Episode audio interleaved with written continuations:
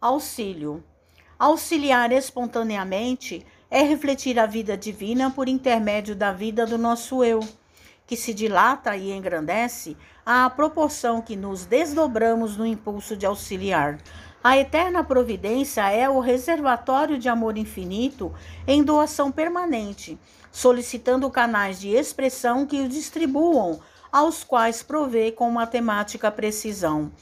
É necessário, porém, estejamos de atalaia no celeiro de nós mesmos, a fim de que não impeçamos o eterno dar-se de nosso Pai, dando incessantemente dos bens que ele nos enriquece. Quem observa os princípios da eletricidade não ignora que o fluxo constante da força para a execução dos benefícios que ela produz reclama um circuito completo. Se não houvessem polos positivos e negativos, não disporíamos do favor da luz e do movimento. Quem conhece igualmente o manancial sabe que a água, para manter-se pura, exige escoadouro.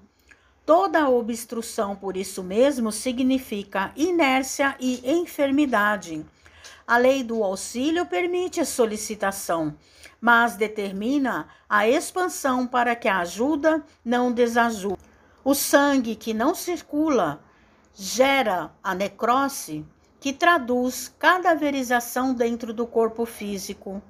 O homem que saiba governar muitos bens reunidos, construindo com eles a base do trabalho e da educação de muitos, é qual represa em lide no campo social, missionário do progresso que as leis da vida nutrem de esperança e saúde, segurança e alegria.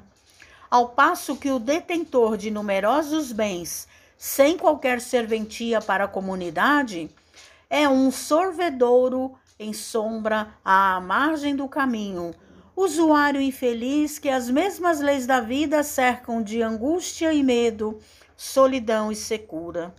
O amparo que recolhemos corresponde ao amparo que dispensamos.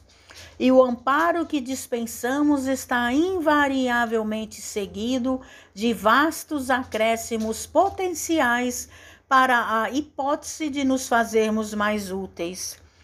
Lembremos-nos de que refletir as bênçãos de Deus no socorro espontâneo ao próximo sem o tambor da vaidade a estimular-nos o exclusivismo, é atrair os reflexos de Deus para aqueles que nos cercam e que, igualmente em silêncio, se deslocam ao nosso encontro, prestando-nos assistência efetiva.